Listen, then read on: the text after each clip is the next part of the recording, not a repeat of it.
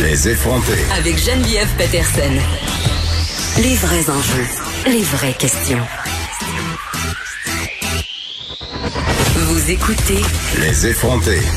La question, euh, est-ce que je renvoie mon enfant à l'école ou pas? Et sur toutes les lèvres, on apprenait euh, qu'en région du moins, euh, il y a presque 80% des enfants qui s'en retournent sur les bancs d'école. Il y a une lettre ouverte qui a attiré mon attention dans le devoir. Et ça s'intitule Ma fille ne retournera pas à l'école. Et on va tout de suite parler à son auteur, Josiane Cossette, conceptrice, rédactrice, présidente du conseil d'établissement de l'école Saint-Pierre Clavé ou Claver à Montréal. Bonjour Josiane. Bonjour Geneviève. Est-ce qu'on dit clavé? On dit claver. Claver, bon, parfait. Écoute, euh, je spécifie pour dire que tu es une maman très impliquée à l'école euh, de ton, de ton enfant. Et là, euh, bon, évidemment, la question divise depuis le début de la semaine par rapport au retour ou non des enfants à l'école. Pourquoi toi, tu as décidé d'écrire cette lettre-là après ma barre?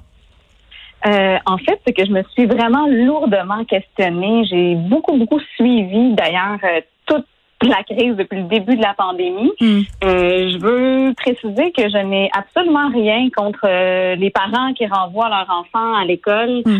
Euh, les raisons leur appartiennent. Ce que j'aurais souhaité, moi, c'est que le gouvernement nous accompagne, disons, facilite cette nous donne une aide à la décision, dans le fond. Au lieu de nous la pelleter? Oui, ben c'est ça. C'est plutôt que de juste nous la pelleter, puis de, de, de, de c'est comme on, on, nous, on nous lance toutes les cartes, puis on nous dit, ben allez-y, renvoyez, renvoyez pas. Les gens ont pas de, de points euh, auxquels euh, s'accrocher pour prendre une bonne décision.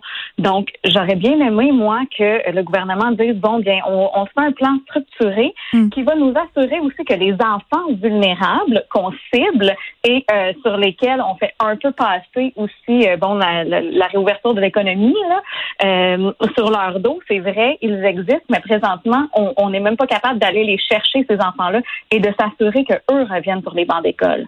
Donc ça, c'est un problème. Puis s'il y a trop de monde, ben c'est comme euh, comme vous le dites, comme tu le dis, ben 80% c'est trop. Il n'y a pas assez de profs, il n'y a pas assez de locaux. Euh, ça peut être viable à très court terme pour le primaire seulement, mais à l'automne, quand le secondaire va être aussi à l'école et que les ratios n'auront pas augmenté, qu'est-ce qu'on va faire avec tout ce monde-là? Mais OK, si tu avais été en région, mettons, est-ce que tu aurais pris la même décision? Euh, J'aurais vraiment analysé, euh, analysé les choses euh, avec mes, mes, lunettes de fille de région, mais je pense que oui, parce que euh, il y a moins de cas en région.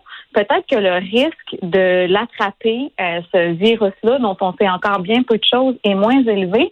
Mais n'empêche que le système là-bas est pas davantage capable de supporter euh, un retour à l'école massif. Parce que c'est ça, t'as raison, toi. De profs, on est en pénurie. Ben, moi, je pense que les gens qui ont le choix, Hmm. Euh, dont les enfants ne sont pas compromis, qui vont être capables d'assurer un certain enseignement à distance, euh, qui ne sont pas obligés de retourner physiquement sur les lieux euh, d'un travail, dont les enfants ne sont pas en difficulté scolaire ou n'ont pas besoin de services d'orthophonie ou quoi que ce soit. Mais ils n'en auront même pas de service. à la maison. Ils n'en auront pas. Ben, il y, a, quand même des suivis présentement qui se font par, par téléphone. Là. Je pense que les directions, entre autres, font énormément de choses pour assurer un suivi. Mais moi, je trouve ça bien dommage, en fait, que le fardeau soit repoussé, euh, pelleté carrément dans la cour des parents, des euh, et des commissions scolaires, des directions et des professeurs.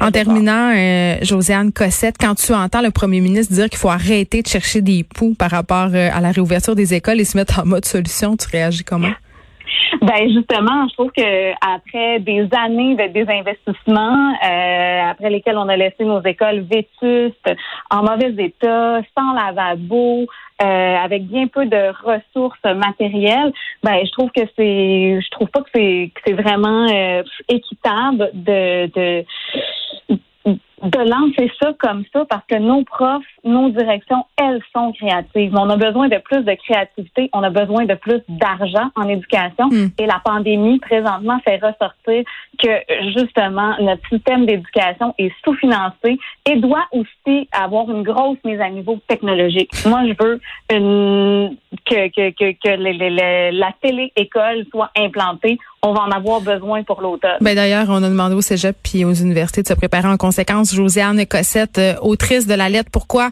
euh, en fait, pourquoi j'ai décidé de pas en renvoyer ma fille à l'école? Ma fille ne retournera pas à l'école, pardon, c'est publié dans le Devoir. Euh, si vous voulez lire cette lettre fort intéressante, c'est déjà tout pour nous.